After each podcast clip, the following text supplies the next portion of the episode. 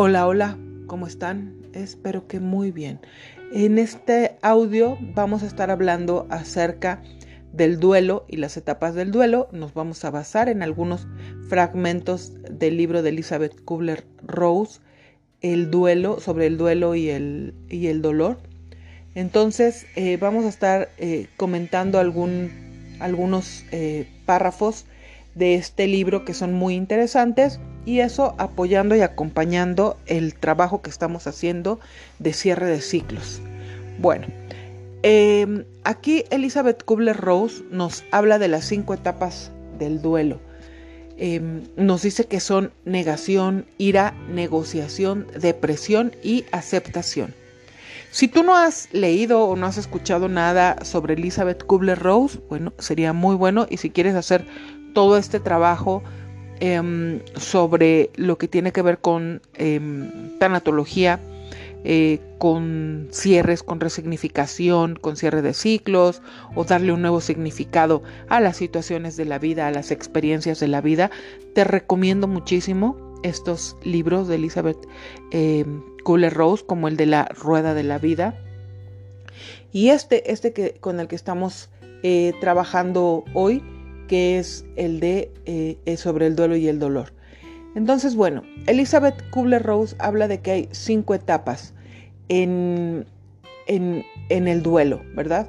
Y dice que las etapas han evolucionado y han ido evolucionando desde el momento en el que fueron introducidas. Y también dice que han sido mal interpretadas en las últimas décadas. Dice, nunca se concibieron para ayudar a introducir las emociones turbias en pulcros paquetes. Son reacciones a la pérdida que muchas personas tienen, pero no hay una reacción a la pérdida típica, ni tampoco existe una pérdida típica. Nuestro duelo es tan propio como nuestra vida. Las cinco etapas, la negación, la ira, la negociación, la depresión y la aceptación, forman parte del marco en el que aprendemos a aceptar la pérdida de un ser querido. Son instrumentos para ayudarnos a enmarcar e identificar lo que podemos estar sintiendo, pero no son paradas en ningún proceso de, duelo lineal. No todo el mundo atraviesa todas ni lo hace en un orden prescrito, ¿verdad? Entonces, ¿qué estamos haciendo? Pues estamos esperando que con estas etapas podamos ir reconociendo el terreno del duelo, ¿verdad? Lo que nos prepara para vivir y afrontar las pérdidas. De hecho, em, no solo es las pérdidas, en este caso yo, yo quisiera aumentar o agregar, no solo son las pérdidas físicas, se refiere muchísimo a las pérdidas físicas o, se refiere em, a estas pérdidas em, de muerte, ¿verdad? De muerte sobre todo. Eh, cuando está, eh, hay un libro de Elizabeth Kubler que se llama Sobre la muerte y los moribundos y ella especifica mucho sobre esto, pero eh, podemos adaptar esto a cualquier situación de nuestra vida en la que necesitemos procesar un duelo, cualquier tipo de pérdida, ¿verdad? Em, hay, hay, muchas pérdidas en nuestra vida que, que podemos trabajar con esto, entendiendo cómo funcionan los procesos de duelo. Empezamos con la negación y la negación en el duelo se ha malinterpretado. Cuando la etapa de la negación se introdujo por primera vez en Sobre la muerte y los moribundos, se centraba en la persona que estaba agonizando. En este libro, sobre el duelo y el dolor, la persona que se encuentra en esta etapa está realizando el duelo por la pérdida de un ser querido. En un moribundo, la negación puede parecer incredulidad. La persona puede seguir viviendo y negar de hecho la existencia de una enfermedad terminal. Para alguien que ha perdido un ser querido, no obstante, la negación es más simbólica que literal.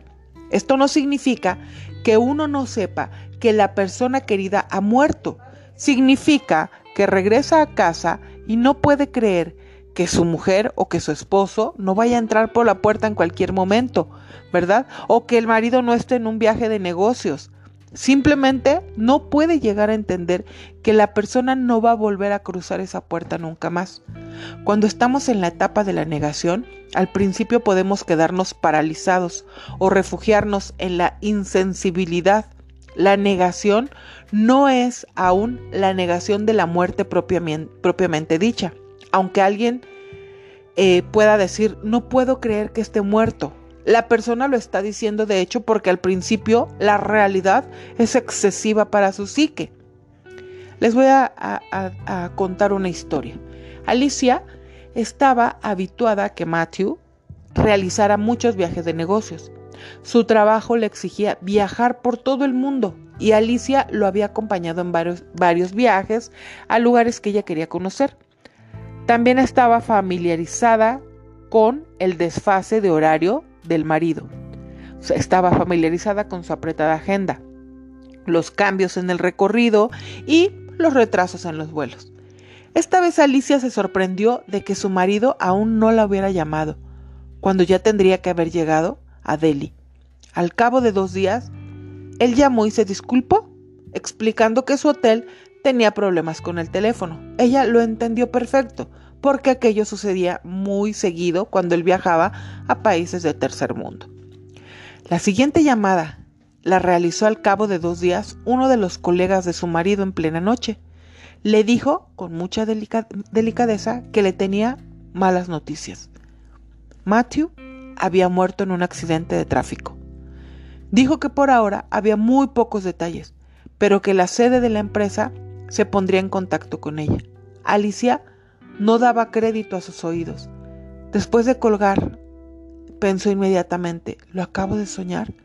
Debe ser un error. Llamó a su hermana, que llegó justo cuando amanecía.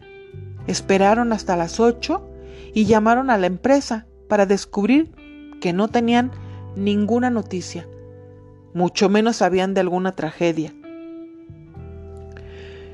Pero dijeron que iban a comprobarlo de inmediato. Durante la mañana, Alicia no pudo evitar preguntarse si lo que había escuchado lo había soñado, si esa llamada había sido un sueño o si se trataba de una equivocación la siguiente llamada fue al mediodía. Confirmaban que en efecto las malas noticias de la noche anterior eran ciertas.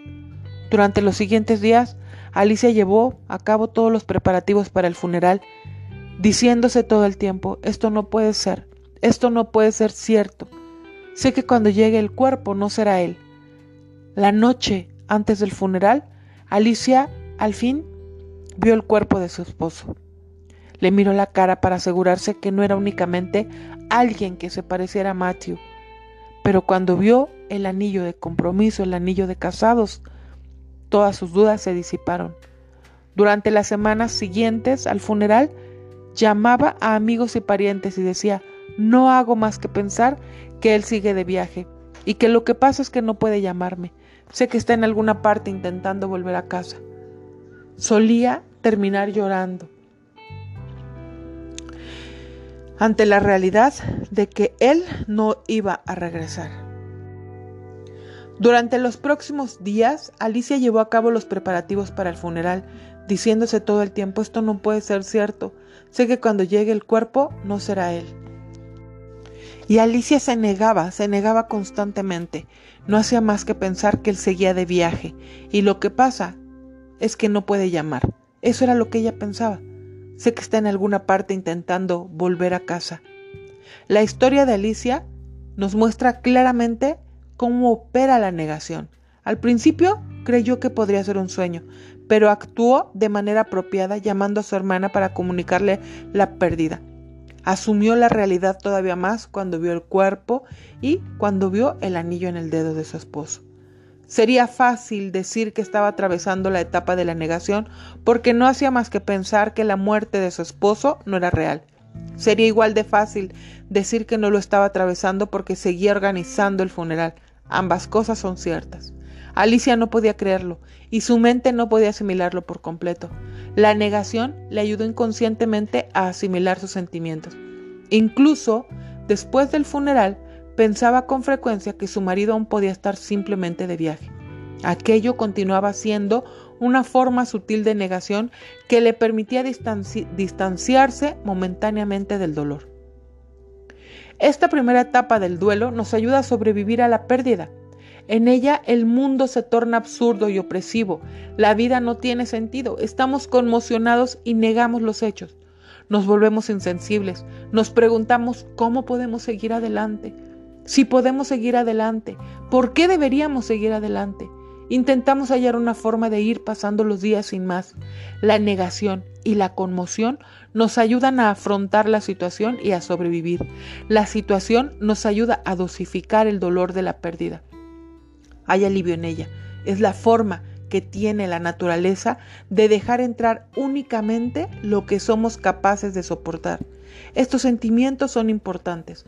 Son los mecanismos de protección de la psique Dejar entrar de golpe todos los sentimientos asociados a la pérdida sería algo emocionalmente abrumador. No podemos creer lo que ha sucedido porque de hecho somos incapaces de hacerlo. Creerlo del todo en esta etapa sería demasiado. La negación muchas veces se concreta en un cuestionamiento de nuestra realidad. ¿Es cierto? ¿Realmente ha pasado? ¿Es verdad que ya no está? Es asimilar a no poderse quitar eh, a alguien de la cabeza. La cuestión no es olvidarla, sino aprender a vivir con la pérdida. Las personas a menudo se descubren contando la historia de su pérdida una y otra vez, lo cual es de las formas en que nuestra mente afronta los traumas. Es una manera de negar el dolor mientras intentamos aceptar la realidad de la pérdida. Cuando la negación remite, va siendo poco a poco sustituida por la realidad de la pérdida. Comenzamos a preguntarnos el cómo y el por qué, cómo ha sucedido. Podemos preguntarnos mientras repasamos las circunstancias. Dejamos de contar nuestra historia a los demás.